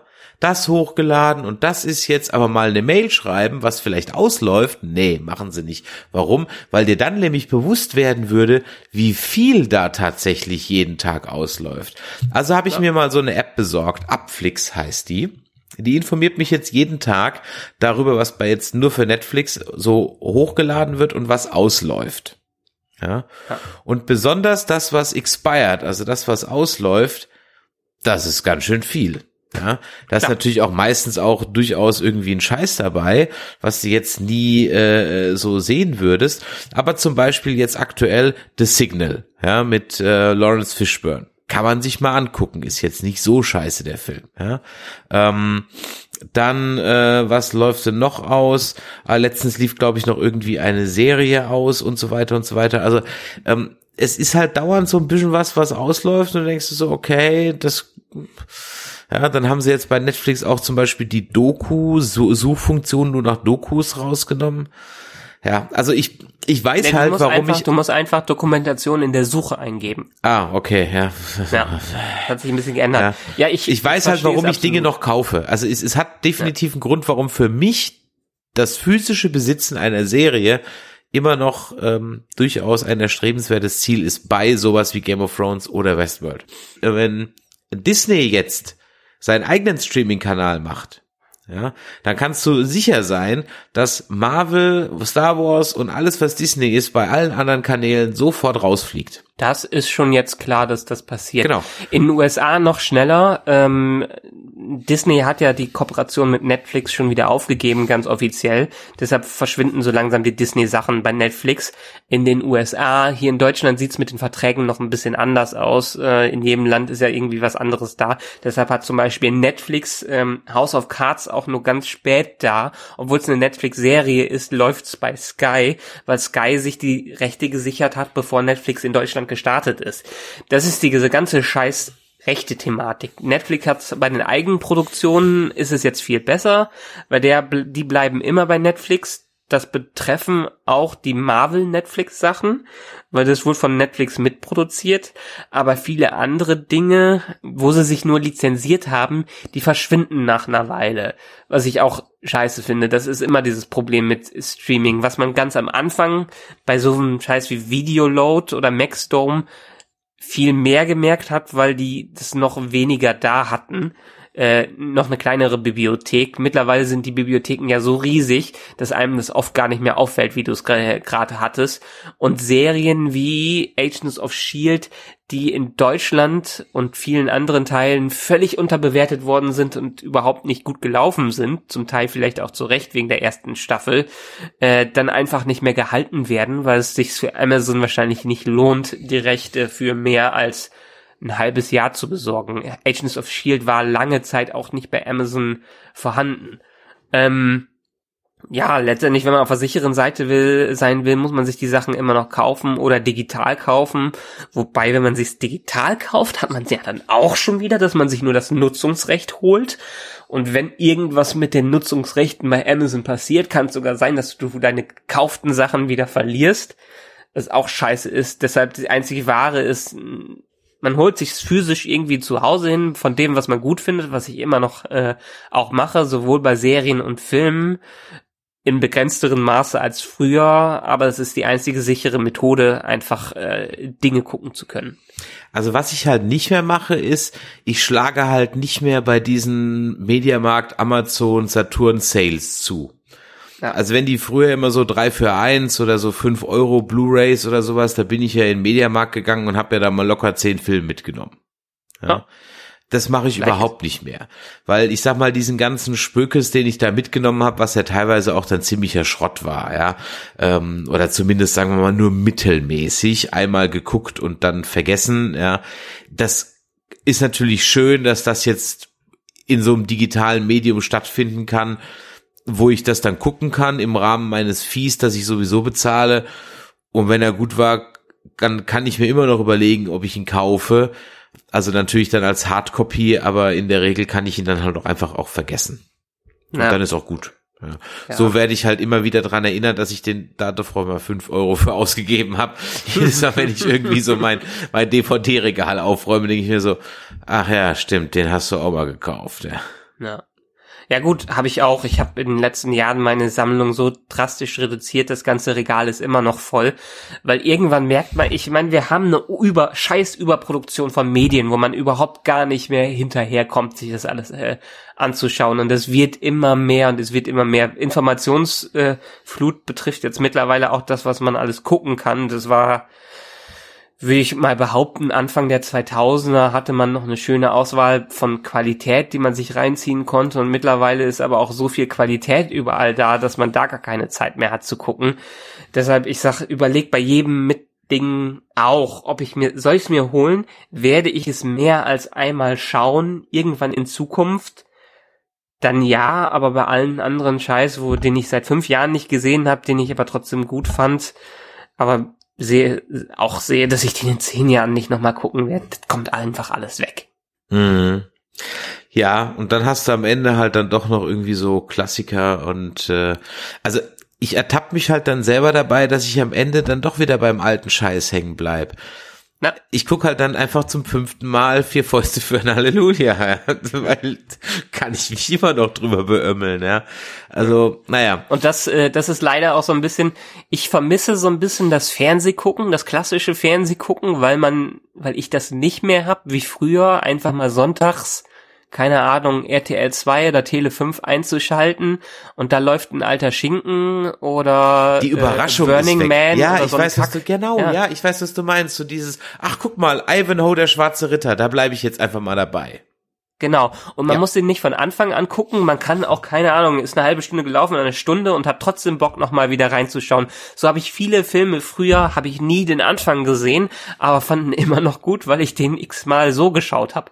Ja. Running Man war das, nicht Burning Man, Running Man. Ja, aber so, äh, gerade wo du sagst, Filme den Anfang, ich habe auch, glaube ich, jahrelang den Anfang von Dr. No nie gesehen und von Goldfinger, weil ich Ja. immer zu spät eingeschaltet habe oder manchmal das VPS ja auch nicht richtig funktionierte und dann die Videorekorder zu spät eingeschaltet ist. Und genau jetzt, wo du sagst, du dieses Sonntags durchsappen und auf dem dritten läuft Robin Hood, Held von Loxley oder so ein Kram. Genau. Ja? Oder die, die Wikinger mit Charlton Heston, irgendwie so. Ich, deswegen, und ich sage dir, da freue ich mich immer an Weihnachten drauf und an äh, Ostern Ja. wenn die Bibelschinken kommen. Ohne Scheiß, stehe ich voll drauf, ja. Und dieses Ja. Jahr, dieses Jahr kam an Ostern nicht Quo Vadis. Na gut. Dafür kam dreimal Ben Hur. Aber Quo Vadis kam. Aber das, das Und da war ich echt pisst, Police ja. Academy 2 gucken. Nee, ja, aber das, das sind, ja, aber so, so Humorsachen sind echt teilweise schwierig gealtert. Ich glaube, ich habe das an anderer Stelle in dem Podcast schon mal gesagt, dass vor einem halb, dreiviertel Jahr kam mal Otto 1 auf Kabel 1 oder so, das hat 1 Gold oder so. Ja. Und ich weiß noch, dass Anno 84 die komplette Family, wir waren alle in Otto der Film. Und ich weiß, wir haben uns alle von mir als Kleinstem, ich war dann da so acht Jahre, sieben, acht Jahre alt, bis zu meiner Mutter, wir haben uns alle beömmelt vor Lachen. Alle. Na? Jetzt habe ich dann eine halbe, ich hab's, ich hab den echt zu Ende geguckt, ja, weil ich den einfach schon seit 20, 25 Jahren nicht mehr gesehen hatte. Deswegen habe ich den aus Nostalgie geguckt, aber Alter, war das ein Scheiß. Ei, ei, ei. Und ich habe dann letztens noch mal ein Live-Programm von Otto reingezappt. Der macht immer noch die gleichen Gags. Es Ja, und es gibt immer noch die Leute, die das Gags. gut finden. Ja, okay. Ja. Dann ist das halt so. Ja, aber deshalb Netflix, das wäre doch die Idee. Ich glaube, Amazon hat irgendwelche Channels, aber ich glaube, es sind auch nur Channels, um einfach irgendwelche Sachen zu gucken. Ich fänd's immer noch super, wenn Netflix und Amazon und Co. Fernsehprogramme reinpacken. Heißt, ein bisschen klassisches Fernsehen wieder rein. Man hat ein Programm, was den ganzen Tag durchläuft, was man mal ein bisschen durchsetzen kann und wo, wo man mal per Zufall reinkommt und nicht das erst starten muss, die ganzen Anfangssequenzen sehen muss, sondern einfach mal dran hängen bleibt. Und weißt du, was dir auch, du lernst nichts Neues kennen. Ja. Denn dadurch, dass dieser blöde Algorithmus den Kram für mich aussucht, ist mir zum Beispiel aufgefallen, das habe ich glaube ich auch schon mal gesagt, dass meine Vorschläge sich komplett von denen von unserem Forever Not Girl unterscheiden. Ja, ist die Filterblase, ne? Und ich sehe ja das andere gar nicht und ich suche ja nicht nach dem, was ich nicht, von dem ich nicht weiß, dass es existiert. Und, Ja. und dann sehe ich halt auch die neuen Sachen, aber dann denke ich mir so, boah, interessiert mich das jetzt, weiß ich nicht, weil es halt alles dann auch irgendwie so ähnlich ist, wo du denkst so, ja, zeig Ja. mir doch mal irgendwie was anderes. Und deswegen, ich vermisse einfach, einfach von A bis Z, zeigt mir einfach alles, was ihr habt von A bis Z und lasst mich selber von oben bis unten durchscrollen. Vielen Dank. Ja, und das wäre auch eine Möglichkeit, ähm, also das Wunderbare ist, dass es ja so Podcasts wie uns gibt, wo man seinen Horizont mit erweitern kann, wenn man die Serie vielleicht nicht sieht, einfach mal reinhören kann. Deshalb Podcast hören ist immer die gute Alternative, um aus seiner Filterblase herauszukommen. Das ist wohl wahr. Das ist wohl wahr. Das war auch ein ganz tolles Schlusswort. Wir haben jetzt hier eine Stunde 30 Minuten gequatscht. Lieber Michael, es war wieder eine Freude. Liebe Hörer da draußen, auch wenn wir jetzt am Ende nochmal ganz kräftig abgeschweift sind, an alle, die uns jetzt über die zweite Staffel von West Nerds die Treue gehalten haben, vielen Dank fürs Zuhören, vielen Dank fürs Einschalten, vielen Dank auch fürs Weiterempfehlen und vielen Dank auch schon vorab fürs Bewerten und für einen Kommentar und eine E-Mail, die ihr uns schreibt. Ähm, wir werden mal gucken, vielleicht machen wir nochmal so ein, äh, ein Feedback, eine kleine Feedback-Sendung, je nachdem, was hier noch so kommt. Schauen wir mal, ähm, was da reinkommt. Michael, wie geht's weiter? Wann kann man denn uns wieder hören? Wir haben uns ja jetzt auch convention-technisch, nachdem wir einmal Vollgas gegeben haben, jetzt ein bisschen rar gemacht, ne? Aber Ja. wo sind wir denn demnächst ins, in, im Kino? Du hast, glaube ich, Ant-Man and the Wasp gesehen.